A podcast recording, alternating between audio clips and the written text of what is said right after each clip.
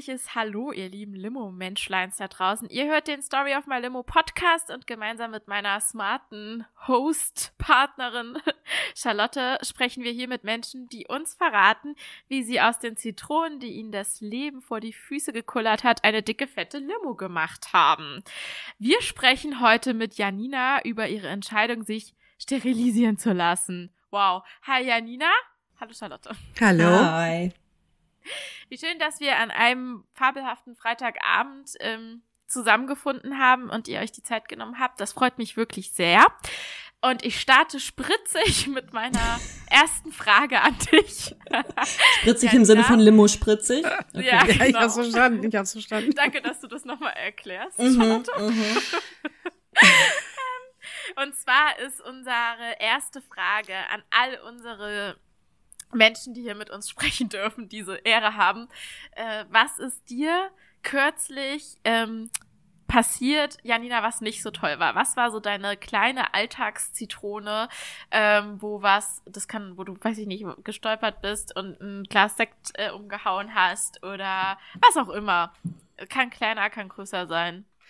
Also ich würde wahrscheinlich sagen, dass mir mein Freund heute auf die Nerven gegangen ist, aber das sage ich lieber nicht. ähm, äh, also eigentlich was total langweiliges, was berufsbedingtes ist mir heute passiert. Also ich hasse es, von anderen Leuten abhängig zu sein und ich war von einer Frau abhängig und die hat einfach ihren Job nicht richtig gemacht, weswegen ich jetzt dreimal so viel Arbeit habe oh, und richtig schlechte Laune heute hatte. Oh, oh Gott. Hoffentlich und können wir das ein bisschen aufheitern hier, dich ja, mit unserer Der Freund konnte es ja nicht, ne? Der Freund konnte es nicht retten, weil dem durfte ich dann alle seine T-Shirts waschen und er hat nicht mal Danke gesagt und dann war der Tag vorbei. Ja. Oh no, oh no. Es kann nur besser werden. Und einmal drüber geschlafen. Ja. Morgen sieht die Welt schon wieder anders aus. Ja. Hoffentlich. Oder die T-Shirts einmal versehentlich verfärben oder so. Nein, Spaß. Ich habe da wühle Rachegedanken. Okay. Ähm, dann ich äh, starte mit der Frage zum Thema und zwar, Janina, gleich mal vorweg. Ähm, ich will keine Kinder. Darf man den Satz eigentlich aus deiner Sicht in unserer heutigen Gesellschaft sagen? Ja. Ja. Punkt. Und ähm, welche Reaktion hast du da bisher so sammeln müssen? Beziehungsweise wann hast du das das erste Mal laut und klar ausgesprochen? Tatsächlich, ich habe da nämlich vorhin auch noch mal drüber nachgedacht, wann, weil ich mir schon fast damit gerechnet habe, dass die Frage kommt. Ähm, habe ich so drüber überlegt und ich habe wirklich gedacht, ich habe das schon immer irgendwie gesagt. Mhm. Also ich habe mich nie mit Kindern gesehen. Ich habe auch, als ich irgendwie dann 12, 13, 14 war, da weiß ich ganz genau, habe ich immer gesagt, ja, vielleicht adoptiere ich mal, aber ich werde keine eigenen Kinder kriegen. Und aus dem vielleicht adoptiere ich mal, wurde dann ganz schnell, nein, ich will definitiv keine Kinder. Und das, also spätestens seitdem ich meine erste Beziehung hatte, war mir das klar, dass ich nie Kinder haben möchte, werde. Ja. Mhm. Und wann hast du das das erste Mal Freundin oder der Familie so offeriert?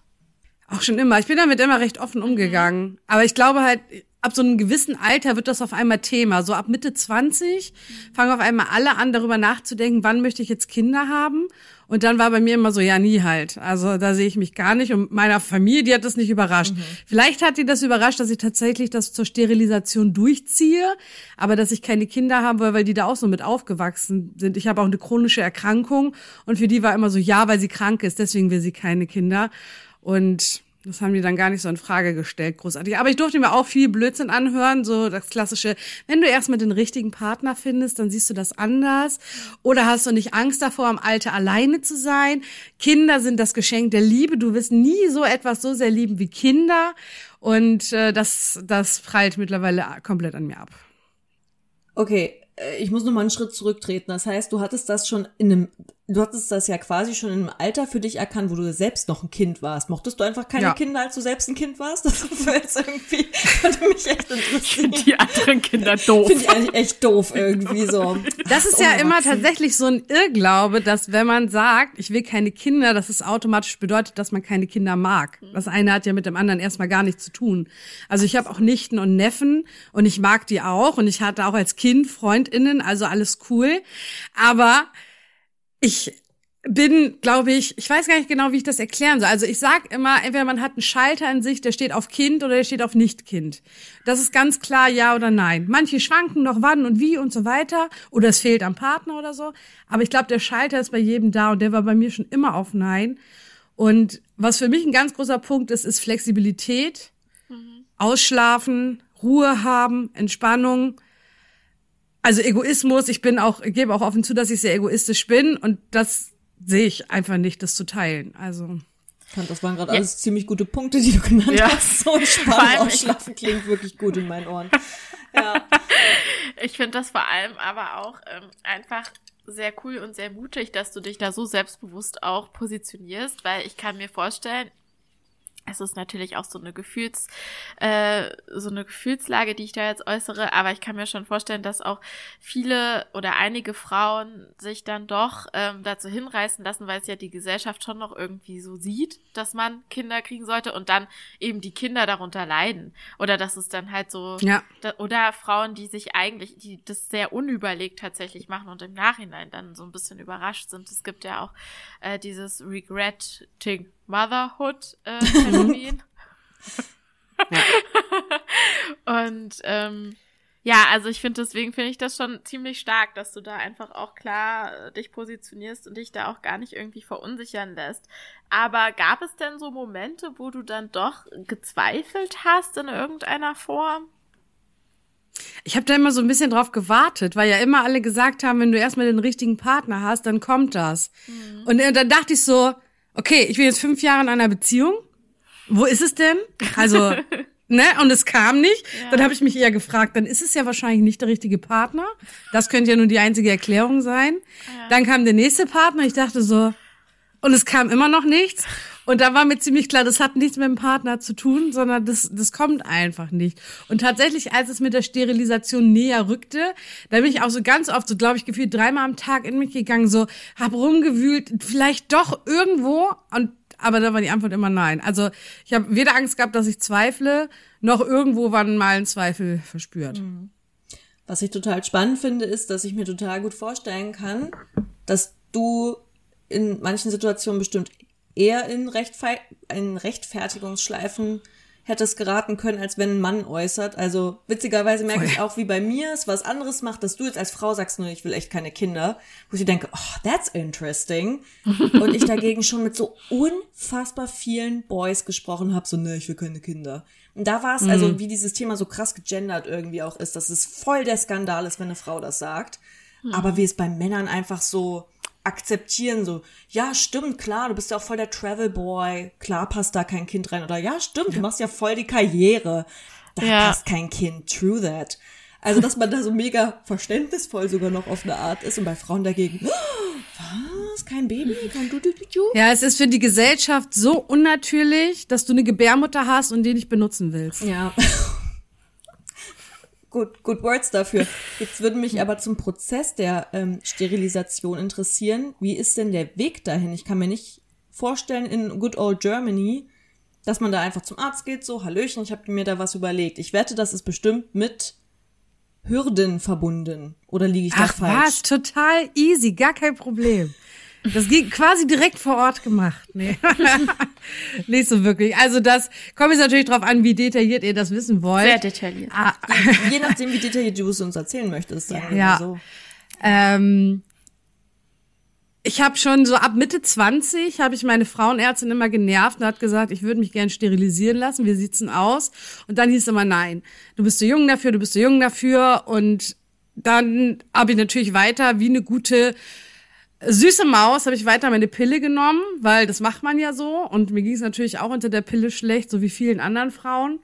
Und ja, irgendwann bin ich dann tatsächlich schwanger geworden, mhm. als ich die Pille nicht genommen habe. Thanks, und das ist einfach. Ja, also nicht, ich habe nicht nicht verhütet, sondern das Kondom hat versagt. Und da bin ich tatsächlich schwanger geworden und habe äh, abgetrieben. Und das hat, glaube ich, meine Frauenärztin dann so weit überzeugt, dass ich es wirklich ernst meine. Also das hat übrigens auch nichts in mir ausgelöst. Ne? Mhm. Ich sage das auch immer offen und ehrlich, weil so wie es Regretting Motherhood gibt, gibt es ja auch Frauen, die eine Abtreibung bereuen und die Gesellschaft erwartet immer, dass jede Frau fix und fertig nach einer Abtreibung mhm. ist. Und das war bei mir das komplette Gegenteil. Ich werde nie vergessen, wie meine Mutter danach zu mir meint, ich glaube, es ist noch nie jemand mit einem Lächeln aus einer Abtreibungsklinik rausgegangen, weil ich einfach, ich war wieder ich selbst. Ja. Mir ging es so schlecht, aber so viel dazu. Mhm. Und dann ging das noch weiter. Wir haben alle möglichen Verhütungsmethoden durchgekaut mit meinen Vorerkrankungen. Dann habe ich noch Laktoseintoleranz. Blieb am Ende ein einziges Pillenpräparat übrig. Oh Nichts anderes ging. Keine Hormonsachen, Spirale geht nicht, Gebärmutter zu klein. Es bleibt wirklich eine einzige Verhütungsmethode, eine Pille und das Kondom. Mhm. Und da habe ich zu meiner Frauenärztin gesagt, nee, es ist mir einfach zu unsicher. Ich will nicht mein ganzes Leben lang mit angezogener Handbremse Geschlechtsverkehr ja. haben. Da sehe ich mich einfach nicht. Und dann hat sie mich tatsächlich überwiesen zu einer Gynäkologie im Krankenhaus und hat gesagt, okay, dann klären Sie das dann mit dem und äh, ich unterstütze Sie da. Und falls Sie da nicht weiterkommen, dann gehen Sie zu der und der Klinik. Ah, krass. Und das war schon mal gut. Ja, aber ich konnte nicht damit rechnen, dass in der Gynäkologie ein 65 Jahre alter weißer Chefarzt sitzt. Ich nenne ihn immer liebevoll Dr. Zwieback, so heißt er natürlich nicht, aber ich kann mir seinen Namen nicht merken und Zwieback kann ich mir merken. Sehr gut. Und der hat, glaube ich, alles in seinem Leben gesehen, aber keine 34-jährige Frau, beziehungsweise da war ich noch 33, die da sitzt und sagt, hallo, ich hätte gerne eine Sterilisation. Und er hat direkt gesagt, nö. Ohne Begründung. Ja, er hat gesagt, es gibt eine Regret-Liste. Äh, da habe ich auch nie was im Internet drüber gefunden. Und er hat gesagt, je mehr Punkte auf dieser Regret, also dieser Bereuensliste erfüllt sind, desto weniger wird eine Sterilisation durchgeführt. Und dann sind so Faktoren wie Alter, bist du verheiratet, hast du bereits Kinder, hast du welche irgendwelche Vorerkrankungen, ähm, wie ist deine Lebenssituation und so weiter. Und das fließt da alles mit rein. Und er meinte halt, ich bin zu jung, ich bin unverheiratet, ich habe keine Kinder, ich habe äh, die Familienplanung nicht abgeschlossen und deswegen hat er gesagt, nein. Wow. Das heißt also, du hast, du kannst, man kann wirklich einfach nicht selbst darüber bestimmen. Also du hast quasi die Wahl, wenn du irgendwie 35 bist, schon zwei Kinder gekriegt hast und ähm, noch irgendeine Vorerkrankung hast, die das Ganze legitimiert. Die suchen nach Legitimationsgründen und der freie Wille ist denen nicht Legitimation genug. Ja. Wo kämen wir denn dahin, wenn eine Frau über ihre eigene Fruchtbarkeit entscheiden dürfte? Boah, kämen wir nach Sodom und Gomorra, ich sag's dir. ja, ja, ja, gut, gut lieblich das Ganze. Ja, okay, das heißt, bei dem bist du auf jeden Fall schon mal eine Sackgasse gelaufen. Aber du hast ja immer ja, es exist ja, es existiert vor allem so ganz oft immer diese Altersgrenze mit 35. Also das haben ganz viele im Kopf. Sterilisation geht erst ab 35. Und auch das hatte ich immer im Kopf, deswegen habe ich mir auch früher nie so richtig viel Gedanken drüber gemacht, weil ich dachte, ja, du bist wirklich zu jung und so weiter. Aber mit steigendem Alter, mehr Reife, mehr Feminismus, habe ich gesagt, nein, ich will das selber entscheiden, ihr Idioten. Nee, ich habe dann mit ihm diskutiert. Ich habe mich hingesetzt, habe ihm gesagt, ich sitze hier zwei Minuten und Sie meinen mich zu kennen und über mein Leben entscheiden zu können. Und dann habe ich ihm von meinem Leben erzählt, habe ihm auch von der Schwangerschaft erzählt, habe ihm von meinen Erkrankungen erzählt. Und dann wollte er mir noch dreimal eine Spirale andrehen und ich habe ihm dreimal erklärt, das funktioniert nicht. Und dann hat er gesagt, okay, dann machen wir es. Aber wenn Sie in drei Monaten wieder hier stehen und es bereuen, dann werde ich Ihnen sagen, ich habe es Ihnen ja gesagt. Das war sein, das war seine Antwort darauf. Ein bisschen unreif. Oh mein Gott. Aber gut, okay. Gut, er wollte seinen Standpunkt. Die drei Monate sind übrigens schon rum. Tada! Ja, aber Wahnsinn, hat, dass du. Ja. Also, ja. Nee, ich, ich finde das beeindruckend, da sich gegen, also ich habe ein totales Problem mit Autoritäten. Ich kusch total doll. Ich auch. Ähm, in verschiedenen, in verschiedenen äh, Variationen und versuche mich da auch äh, mit zunehmendem Alter ein bisschen raus zu emanzipieren und so. Ich möchte das aber bitte wirklich. Ähm, ich finde es sehr geil, dass du da irgendwie aufgestanden bist für dich selbst, weil er hätte es wahrscheinlich nicht gemacht. Er wäre äh, bei seiner Meinung geblieben. Aber ja, äh, Kati, sorry, ich habe dich unterbrochen. Ah, ne, alles gut. Okay. Das heißt, äh, ihr habt es dann gemacht. Kannst du uns da ein bisschen in den Prozess mit reinnehmen, wie es vonstatten geht? Ja, also der, die erste Hürde war genommen. Ja. Ich habe jemanden gefunden, der es machen will, aber das hieß ja noch nicht, dass es gemacht wurde. Mhm. Ich hatte dann meinen ersten Termin im Februar und im Normalfall, also es gibt verschiedenste Arten der Sterilisation. Manchmal werden die Eileiter verödet, manchmal werden die abgeklipst, glaube ich sogar. In meinem Fall sollten die Eileiter komplett entfernt werden, was auch einen großen Vorteil hat, weil ich dann zum Beispiel keinen Eileiterkrebs mehr bekommen könnte, mhm. was ja auch eine häufige Krebsform bei Frauen ist. Also gleich zwei Fliegen mit einer Klappe geschlagen. Mhm. Und äh, das wird unter Vollnarkose gemacht mit einer Bauchspülung. Das heißt, der Bauch wird aufgepumpt mit Gas und dann wird halt endoskopisch mit so wenig Aufwand wie möglich werden die Eileiter rausgeschnitten und fertig. Das ist problematisch, weil ich aufgrund meiner Vorerkrankung, also ich habe Rheuma, das ist ja Gelenkkrankheit, also meine Kiefergelenke sind zum Beispiel kaputt und ich habe einen kurzen Hals und so, war es schon immer schwierig, mich in Vollnarkose zu legen, weil ich nicht intubiert werden kann. Und das war halt die Problematik sozusagen, wir gucken, ob es geht oder es geht nicht. So, ich habe richtig Panik gehabt am OP-Tag, also es ist ambulant, du bist dann da ein paar Stunden und dann gehst du nach Hause. Ich habe äh, auf jeden Fall eine äh, Scheißegal-Tablette bekommen, weil ich wusste, ich werde so angespannt sein. Und dann bin ich in diesen OP reingekommen. Ich habe mitgekriegt, wie ich schlafend gelegt wurde und so weiter. Und dann bin ich irgendwann wach geworden. Und dann stand die Anästhesistin bei mir am Bett. Und dann habe ich so gesagt, im Halbschlaf hat's geklappt. Und sie hat gesagt, nein. Oh. Shit. Ja, weil die haben dann zwei Stunden lang versucht, mich zu intubieren und das hat nicht geklappt. Die haben den Schlauch nicht in meine Luftröhre reinbekommen und mussten dann abbrechen, weil du kannst keine Bauchspiegelung machen ohne Intubation, weil du hast so viel Druck auf der Lunge, dass du nicht atmen kannst selbstständig. Deswegen musst du intubiert werden. Ja. Und dann dachte ich, okay, gut, dann machen wir es anders. Weiß ich nicht. PDA, irgendwas macht mich halb irgendwie von unten angelähmt. Ich weiß es nicht. Aber da habe ich nicht die Rechnung mit Dr. Zwieback gemacht, weil Dr. Zwieback meinte dann natürlich, nee, versuchen Sie es doch mal mit einer Spirale. Oh Gott, schon wieder. Das den Schuss. Wow.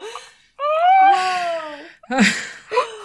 Oh Gott. Ja, also da war ich auch wirklich richtig. Also ich muss dazu auch sagen, dass diese, also das war so, oh, das habe ich total vergessen, das war sowieso total surreal, wo diese Praxis war im Krankenhaus, das war direkt vor den Kreissälen. Du hast da gesessen und gewartet im Wartezimmer und hast gehört, wie die Frauen Kinder bekommen. Oh Gott. Super Richtig also, du hörst die Schmerzensschreie hallen. Oh. so, so kriege Kinder, lass dich nicht sterilisieren. Aber ich finde so. gerade Frauen in der Geburt, also ich finde, die regen doch gerade echt nicht dazu an, oder? Ich finde das alles ganz schön gruselig und die Schmerzensschreie, puh. Naja. so also das war auch dieses dieses ganze Surrounding. Ich musste immer ewig dort warten. Diese Vorzimmerdame, die war so unfreundlich. Also ich habe mich auch nur aufgeregt, wenn ich da war. Ich war nur angefressen, wirklich.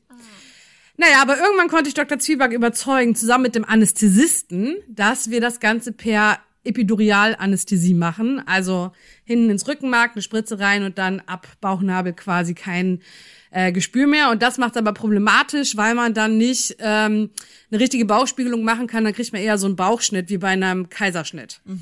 Und das natürlich mit der Wundheilung und so weiter, das macht's alles komplizierter. Ich habe gesagt, scheißegal, wir machen das. Komm, YOLO. Oh Gott. Oh. und dann bin ich, und das hat erstmal vier Monate gedauert, bis ich einen neuen Termin bekommen habe. Dann war schon Juni. Und dann komme ich da hin zum Vorgespräch. Das war dann schon bis dahin wieder alles chaotisch. Und dann fing der auf einmal an, die Ärztin fing auf einmal an mit, ja, und wir machen dann ja eine Bauchspiegelung und mit Intubation und bla bla bla. Und dann habe ich gesagt, äh, äh, machen wir nicht. Wir machen eine Epidurialanästhesie. Oder ich habe irgendwas verpasst, also kann auch sein. Dann bin ich da schon wieder fast zusammengebrochen und war am Heul. Ich war auch fix und fertig so langsam, bis Herr Dr. Zwieback irgendwann dann mal kam und der dann erklärt hat, wie wir das machen. Und da habe ich gedacht, das kann nur chaotisch werden. Das kann nur schief gehen. Egal. So, und nächsten Tag war der große OP-Tag. Ich war guter Dinge, sagen wir mal so.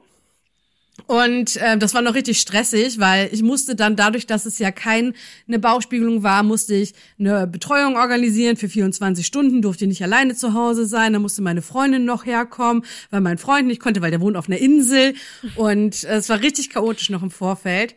Und ich habe ja auch noch zwei Hunde, die muss ich auch versorgt wissen, also richtig krass, naja. Und das hat aber soweit alles ganz gut geklappt. Ich konnte, also es war auch alles entspannter. Die Klinik war super, die äh, PflegehelferInnen, die waren auch super und die PflegerInnen, die alle super. Und dann war ich da ewig in diesem Anästhesieraum, bis wir dann mal versucht haben, den Katheter zu setzen. Es hat übrigens scheiße wehgetan. Es hat so wehgetan, weil da wird ja das Rückenmark wird betäubt mhm. und dann kommt die Nadel rein, wo die Betäubung reingespritzt wird. Und wenn die erste Betäubungsspritze nicht richtig sitzt, dann merkst du halt, wie diese Nadel in deinen Rückenmark geht. Und das tut so unfassbar weh. Da bin ich fast umgekippt. Aber es hat geklappt. Es war nicht so einfach, aber es hat geklappt. Und ich sag's euch, also falls ihr mal Kinder kriegt oder so eine Anästhesie, das ist das weirdeste Gefühl auf der ganzen Welt. Ich kann es gar nicht beschreiben. Es ist so weird. Weil deine Beine werden heiß und warm. Und dann ist es so, als hast du keine Beine mehr. Oh. Du hast echt das Gefühl, du hast keine Beine mehr. Und weg. Das ist ja heftig. Aber du bist ja bei Bewusstsein, oder? Das heißt, alles Ja, du bist voll da. Ja. ist sozusagen ab unten irgendwie betäubt, aber oben bist du noch total, kriegst alles mit und das finde ich also gar nicht gut. Ich finde dann lieber komplett weg.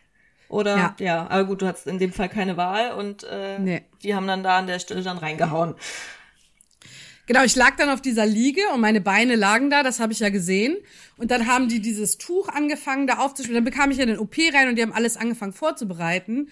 Und dann sehe ich auf einmal, wie der Typ mein Bein nimmt und auf, wie auf so einen Gynäkologenstuhl hebt. Und das andere auch. Ich denk so, was sind denn das für Beine? Hä, was sind, wo kommen die Beine auf einmal her? Weil ich habe gefühlt, dass meine Beine auf der Liege liegen. Oh Gott, ist das creepy. Ich habe ja nichts gemerkt und dann sehe ich da diese Beine und denk, wem gehören die, Alter? Richtig weird so. Wo kommen die auf einmal her? Das war das weird. Also ich hatte wie so eine Außerkörpererfahrung. Ja. So ein bisschen war das. Das war super weird.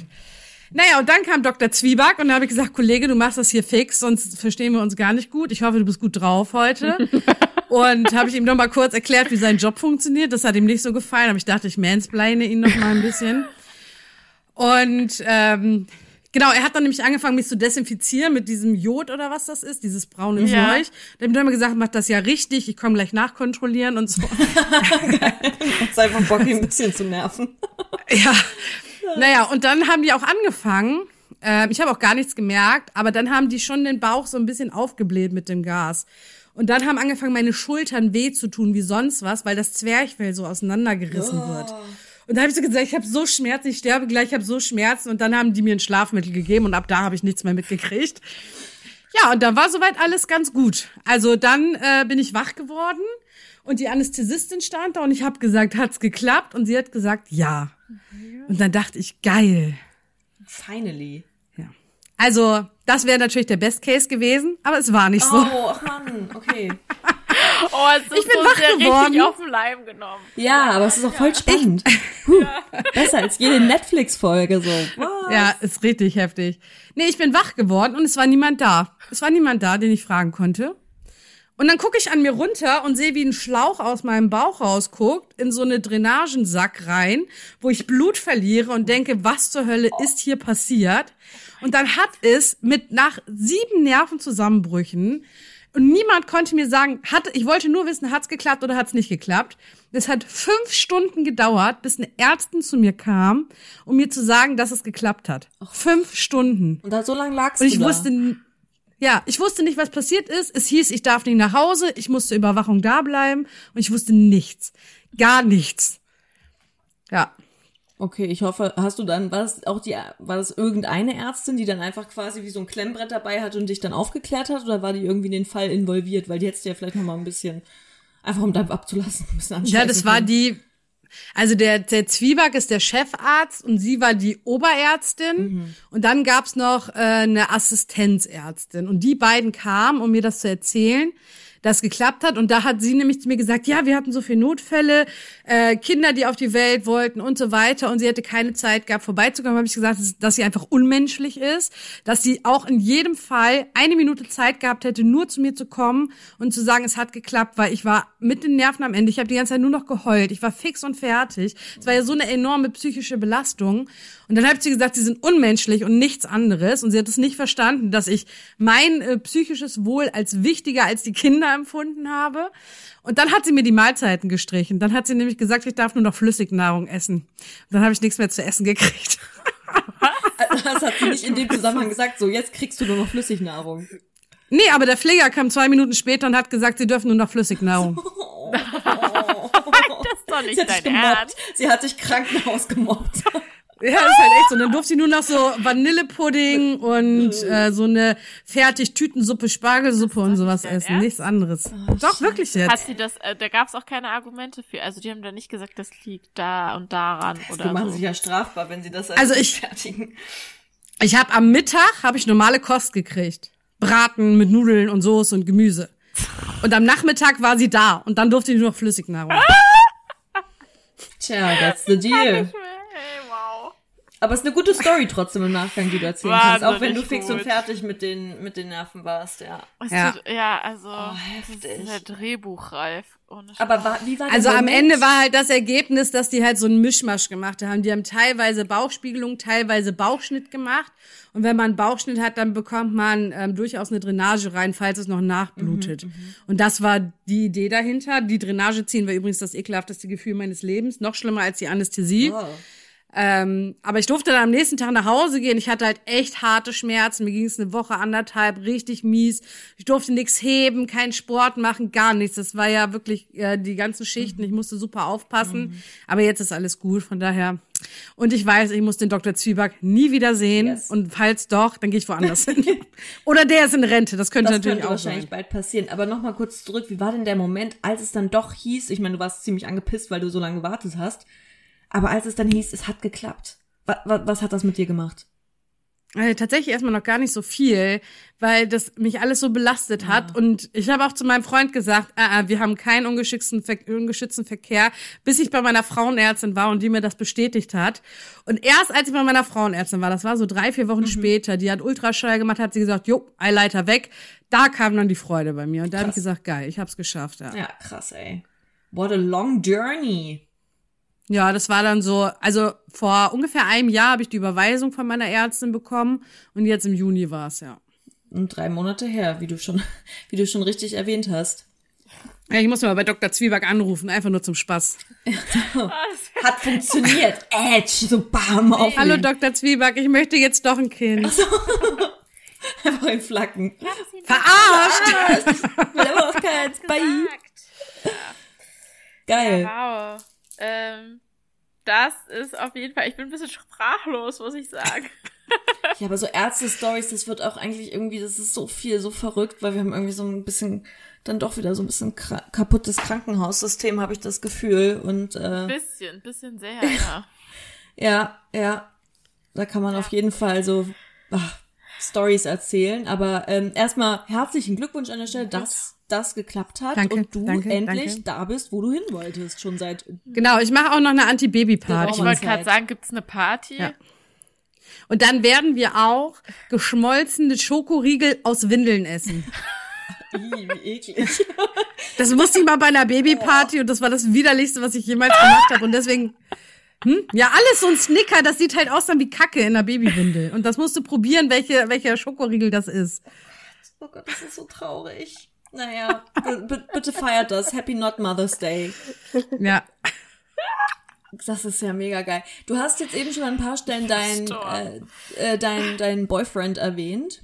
Äh, wie war das denn, wenn du in Beziehung warst? An welchem Punkt fängt man an, sowas zu kommunizieren? Das ist ja ein sensibles Thema.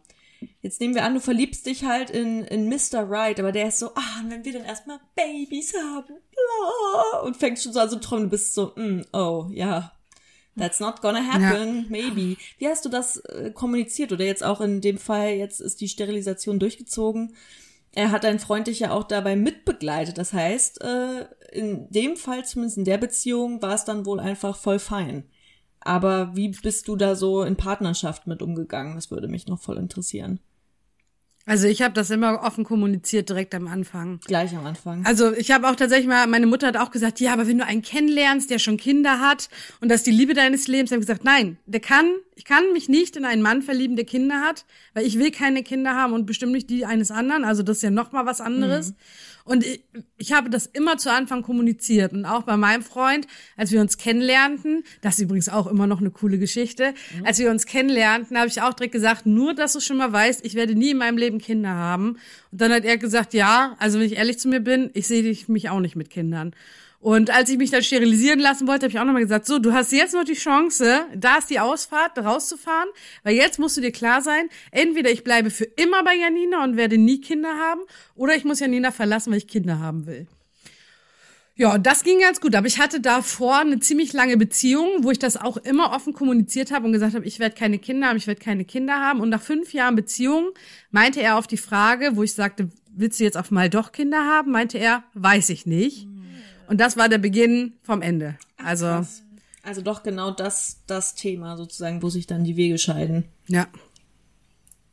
Obwohl du es ja, sehr klar gemacht hast von Anfang an. Du warst ja sehr transparent. Ja, und ich glaube, also ich weiß auch nicht, ob er Kinder haben wird. Vielleicht hat er einfach nur nicht mit mir Kinder gesehen. Also ich kann mir durchaus vorstellen, dass er Kinder bekommt, weil das macht man ja so. Und kann mir durchaus vorstellen, dass er mich einfach nur nicht mit den Kindern gesehen hat, was total legitim ist. Aber Ja gut, du hast das Ähm, ja auch kommuniziert, das, also, ja, Du hast dich auch nicht mit den Kindern gesehen, also ja, dann genau. nee, träumt man da, glaube ich, nicht falsch. ja.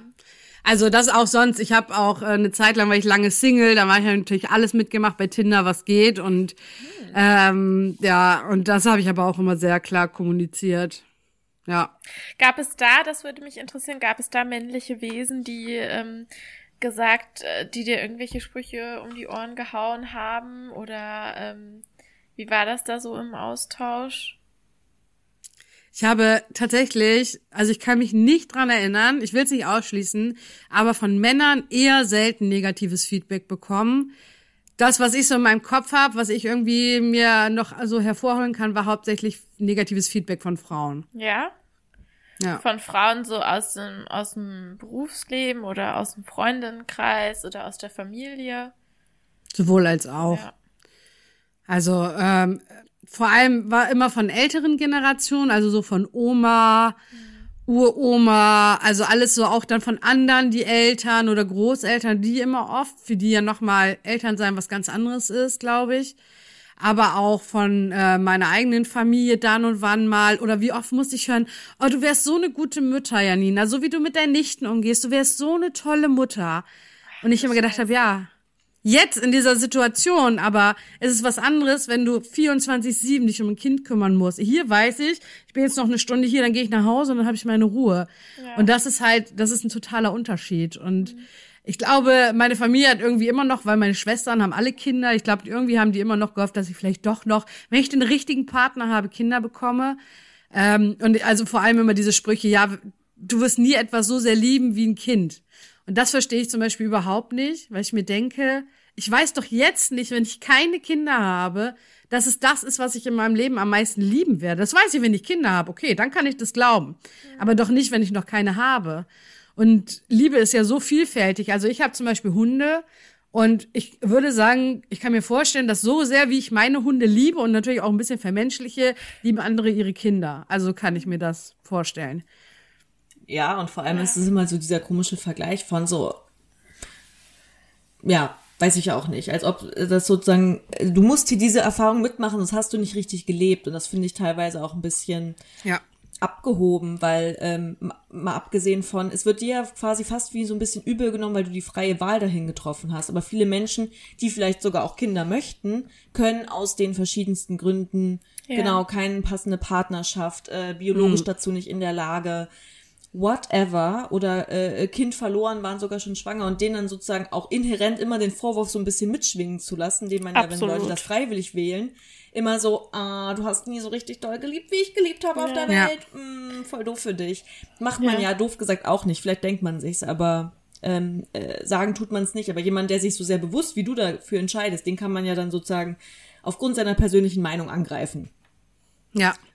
Und auch immer so dieses Argument, ja, dann wirst du im Alter alleine sein. Ich finde zum Beispiel, da habe ich auch so eine ganz krasse Meinung, dass ich meinen Eltern gegenüber null dazu verpflichtet bin, im Alter für sie da zu sein. Wenn das jemand für sich heraus entscheidet und sagt, ich möchte mich um meine Eltern kümmern, ich möchte für meine Eltern da sein, okay, go for it.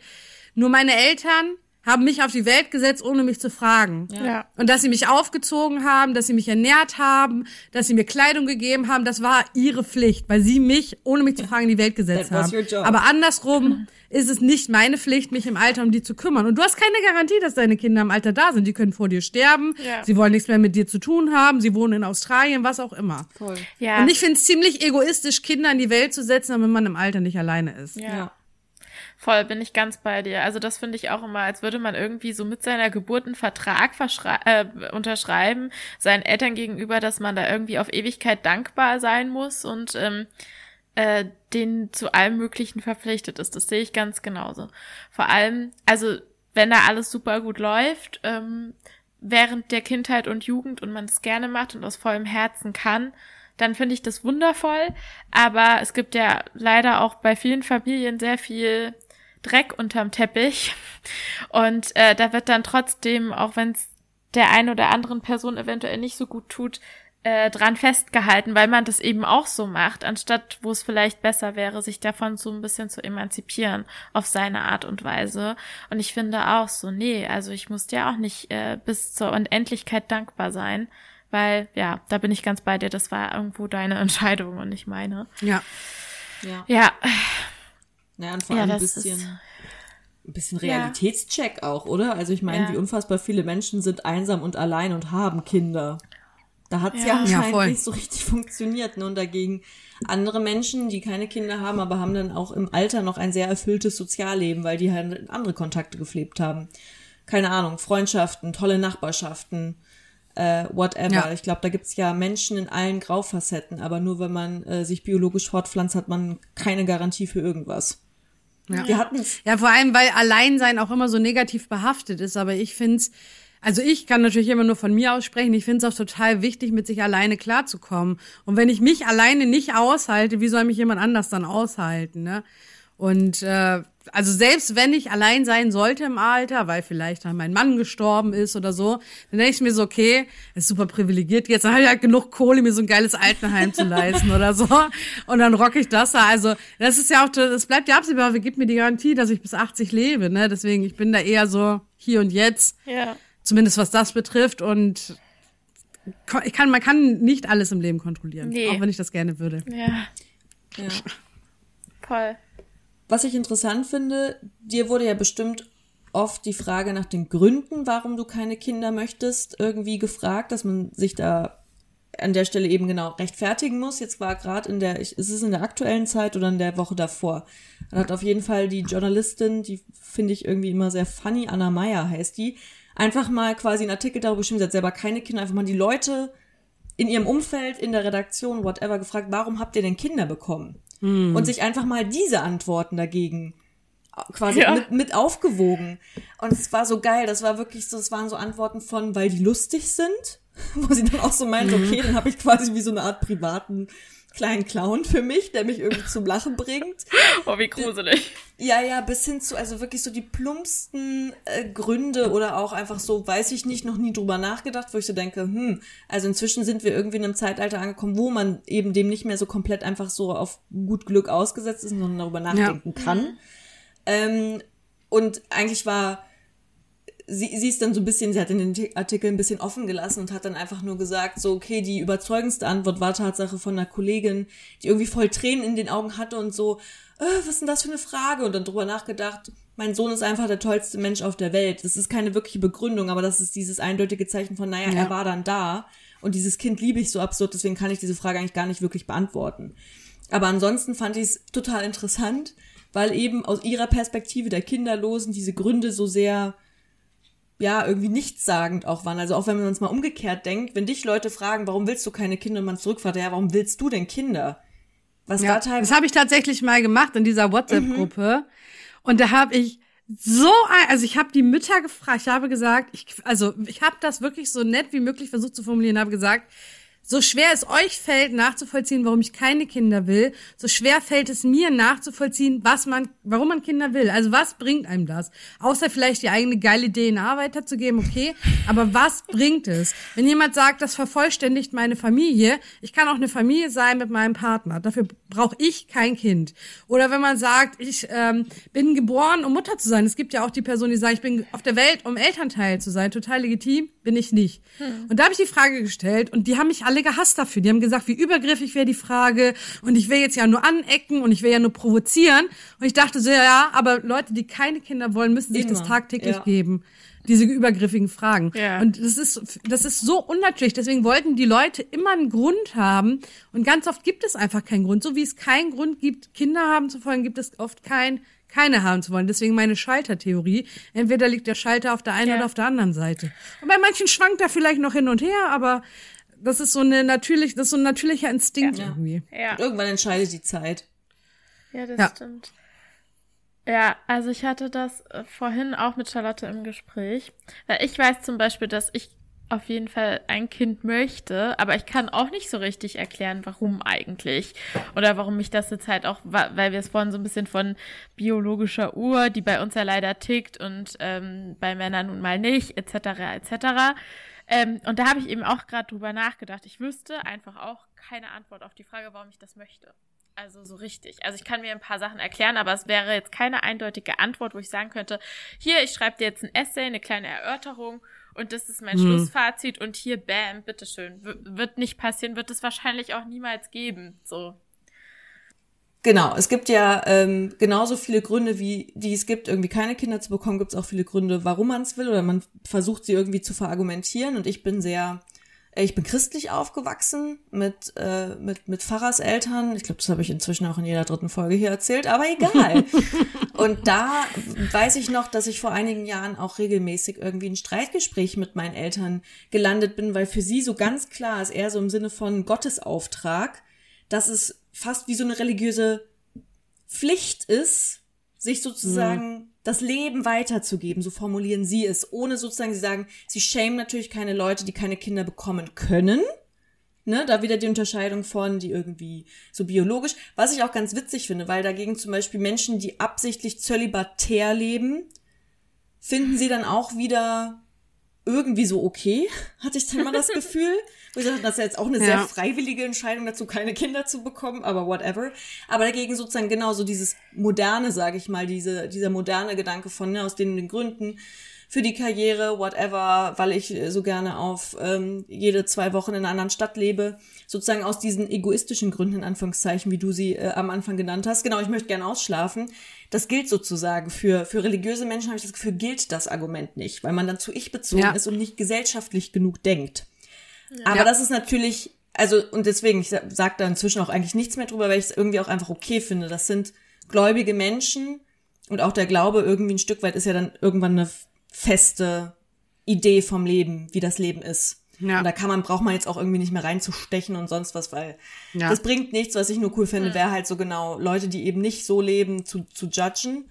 Aber das ist ein anderes Thema, aber eben bei, bei Religionen finde ich es irgendwie ganz spannend, weil da ist schon so dieses äh, Kinderding weniger eine freiwillige Wahl als irgendwie so, das muss sein. Das ist wie so, ja, ja Gottes Auftrag.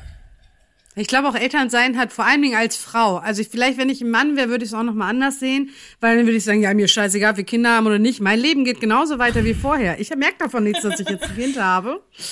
Ähm, aber gerade als Frau ist es hier so unfassbar aufopferung, aufopferungsvoll. Ich bewundere jede Person, die Kinder hat und das hinkriegt. Also wirklich immer, wie, wie sehr man sich selbst aufopfern muss, für die Kinder da sein muss, dieser ganze Mental Load. Also ich bewundere jede Mutter, auch den Vater, wenn der Teil des Mental Loads ist. Aber ich sehe mich dann nicht. Ich war noch nie ein Mensch, der zum Beispiel Mitleid empfindet. Also ich kann empathisch sein. Ja, aber ich warte, ich kann es erklären. Also für mich ist ein Unterschied zwischen Empathie und Mitleid. Mitleid so. bedeutet, wenn es dir schlecht geht, leide ich mit. Mir geht es auch schlecht. Und das ist nicht, das ist nicht richtig, weil das beeinflusst deine Entscheidungen. Wenn du Mitleid hast, kannst du nicht mehr rational entscheiden. Ich kann aber empathisch sein, ich kann mitfühlen. Auch wenn meine Schwester mir sagt, boah, die Kinder gehen mir auf den Sack, ich habe so einen stressigen Tag, würde ich niemals sagen, ja, selber schuld, hättest du einfach keine bekommen, sondern da kann ich mitfühlen. Also ich kann sagen, das muss scheiße für dich sein, das tut mir leid, das kann ich auch sagen, aber mir geht's deswegen nicht schlecht. Und ich glaube, wenn man gutes Elternteil sein will, muss man, glaube ich, auch mitleiden können, also Mitleid empfinden und ja. Ja. Meinst du, Hund aber warum? gerade hört, sorry. Aber wa warum meinst du, dass man damit leiden muss? Also, damit man dann auch äh, wirklich so die Sorg Sorge mittragen kann oder sich, äh, okay der Schmerz seines Kindes. Ja, dass man die eigenen Gefühle, die eigenen Interessen, das eigene Sein schon fast. Also für mich ist so, Gott, wer Elternteil wird, der vergisst sich komplett, was natürlich nicht der Fall ist. Mhm. Aber man stellt sich ja immer ein Stück zurück. Das ja. Kind geht immer vorne ran im besten Fall. Das heißt, du musst dich immer ein Stück zurücknehmen und das bedeutet ja, dass, da, dass die Gefühle eines anderen über deinen stehen. Und das ist der Fall bei Mitleid. Bei Mitleid stehen die Gefühle eines anderen über deinen. Und du nimmst dich zurück. Und das war noch nie bei mir ein Thema tatsächlich. Außer berufsbedingt. Ich habe immer so harte Jobs gemacht, wo man nicht mitleiden musste und so. Und ja. Mhm. Ich bin Widder mit Aszendent im Löwen. Ganz schlimme Kombination, Jetzt aber das erklärt's Jetzt vielleicht. wird's doch religiös. Ich bin auch wieder hi. Aber das mit dem Aszendenten check ich irgendwie nicht. Der ändert sich irgendwie oder so, ne? Keine Ahnung. Nee, das ist einfach, in welchem Sternzeichen der Mond stand zum Zeitpunkt deiner Wie soll Geburt. man das wissen? Ja, aber du musst du wissen, wann du geboren bist und welche Uhrzeit. Keine Ahnung. Muss mal deine Mutti fragen, die wird das bestimmt wissen. Die wird das bestimmt wissen. Dann weiß ich meinen Aszendenten und dann schlage ich das wo nach? Bei. Ja, Überall im Internet. Also Der Aszendent beschreibt deinen Charakter, also so wie dein wahrer Charakter ist. Alright, okay, okay. Wolltest du was sagen? Du hast so, du, du hast, nee, du hast so angesetzt, Kathi, deswegen ja, habe ich ich habe ich heute, ähm, ich habe gerade dran gedacht, dass äh, meine Freundin Sarah das auch mal für mich gemacht hat und das erschreckend genau war. Aber dann dachte ich wieder so, ist das wieder sowas wie ein Horoskop in der Vogue, wo auch irgendwie alles auf alle zutreffen kann oder nicht? I don't know. Also, ähm, ich weiß Nee, das glaube ich nicht, weil wir haben das einmal auch gemacht, auch als unsere gemeinsame Freundin, als Greta hier war. Und dann habe ich so gesagt, jetzt lese ich euch mal meins vor und ihr sagt, ob ihr euch da drin wiederseht. Und alle so, nein, nicht auch nur ansatzweise, weil da eigentlich drin steht, sie sind eine geborene Führungskraft, sie nehmen keine Rücksicht auf Gefühle, sie sind egoistisch, ihre Gefühle kommen zuerst und alle so, nein, ich bin total netter Mensch. Also, Würdest du dich selbst nicht als netten Menschen bezeichnen? Äh, doch, ich finde mich super. Wahrscheinlich ist das das Problem. Aber ich, also mir ist schon klar, dass ich, äh, dass ich sehr laut bin, dass ich viel bin, dass ich, ich habe es gestern zu meiner Therapeutin gesagt, ich bin radikal. Und das, äh, das ist einfach nicht jeder Mensch Natur. Aber damit kann ich, also solange ich mich mag, ist ja alles cool. Auch eine Form von Radikalität. So, solange ich für mich da Ja. bin, ist für alle gesorgt.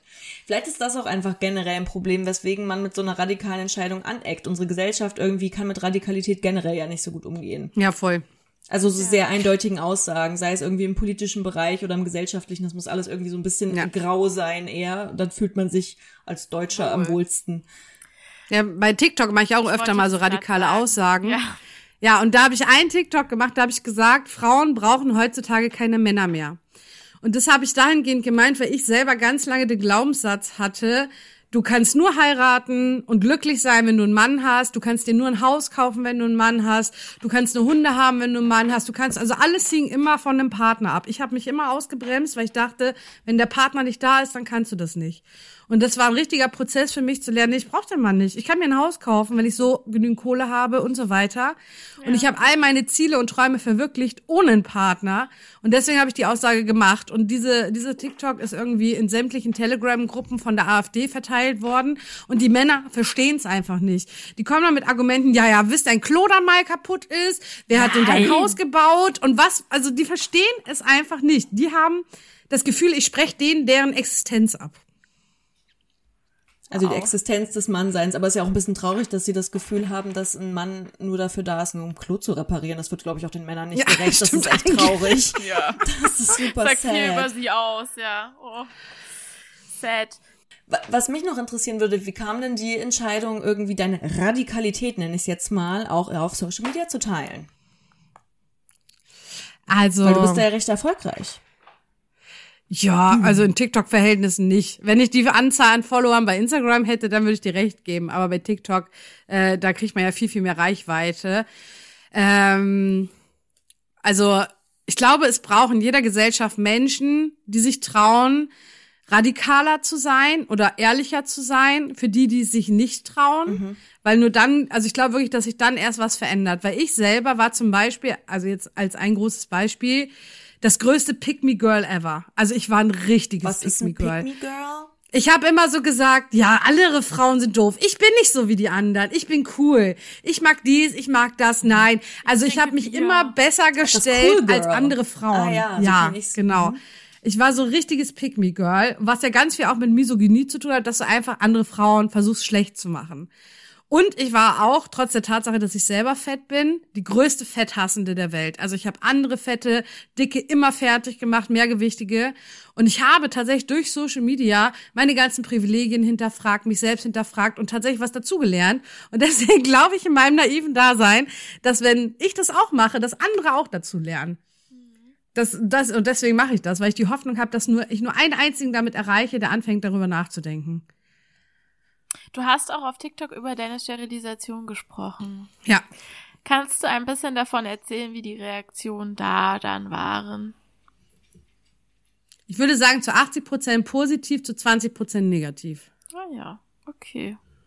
Ja. Und- also ganz viele Frauen, die auch einen Sterilisationswunsch hatten, nicht wussten, wo sie anfangen sollen, wo sie hingehen sollen, denken, das geht nicht. Auch finanziell, man muss das ja selber bezahlen, die Das wollte ich Sterilisation. vorhin auch noch fragen, genau. Das zahlt ja auch nicht die Krankenkasse. Nee. Dürfen wir In meinem Fall ging's noch. In meinem Fall waren es 500 Euro. Also es gibt auch welche, da kostet es viel, viel mehr.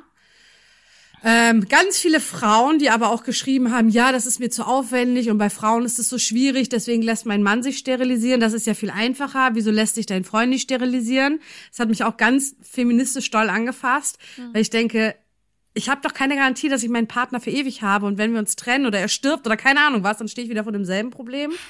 Und schon auch äh, ganz viele, die, also diese 20 Prozent, die gesagt haben, nee, das wirst du bereuen.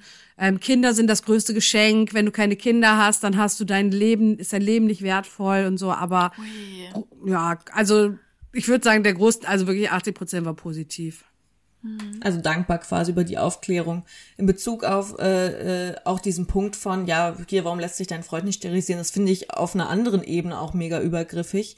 Weil ich mir so denke, dass ja eine Entscheidung, die du für dich getroffen hast, das einem anderen Mensch zu verantworten und deinem Freund zu sagen, du, ich will echt keine Kinder, lässt du dich mal sterilisieren. Ey, wie crappy wäre das Ja. denn so? Ich glaube, weil die Gesellschaft so gewohnt ist, dass der Mann immer die Kontrolle hat.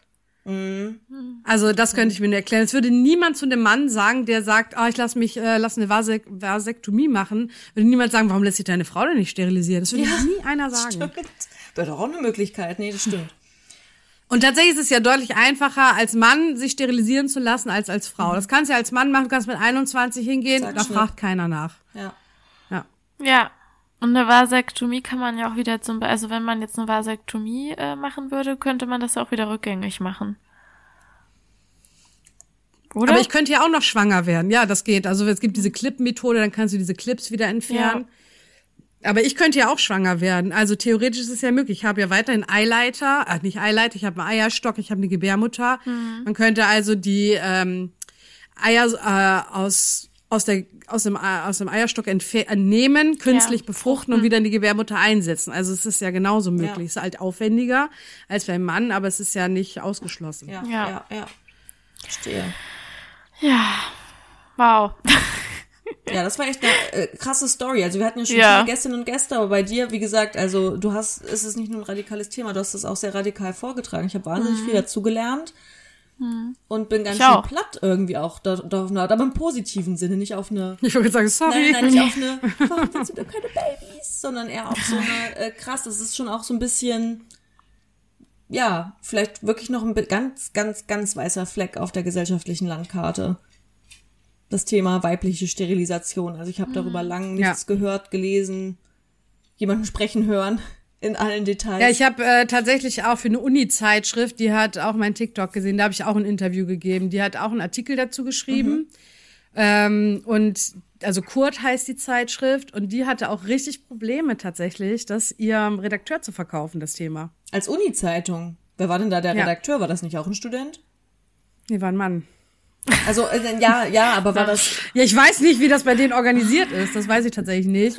Aber der hat das nicht als Problem gesehen. Also der hat nicht verstanden, warum man einen Artikel darüber schreiben muss, wie schwer es Frauen es haben, sich Ach so. sterilisieren zu lassen. Ach so. Ich dachte, der war jetzt irgendwie aus so, ja genau, auch eher so vielleicht christlichen Gründen oder so. Nein, das können wir nicht weitertragen, sondern okay. Nee, nee, das nicht. Er hat Der hat das generell einfach nicht so gefragt. als wichtig Ach so. nicht gesehen. Oh, das, das, Ach so, wieso? Du kannst ja einfach in die Klinik gehen und das halt machen lassen. Ja, genau. Who cares? So. Hm. Ja. Nett. er hat nicht den Ja. Aufklärungsbedarf erkannt. Na gut. Aber vielen Dank, dass du ihn hier geleistet hast Ja. mit uns. Vielen, vielen Dank. Bitte, bitte. Ich äh, bin immer noch ein bisschen ähm, äh, wirklich so richtig. Ich glaube, ich gehe mit sehr vielen Eindrücken nach Hause. Äh, ich bin zu Hause, aber ins Bett.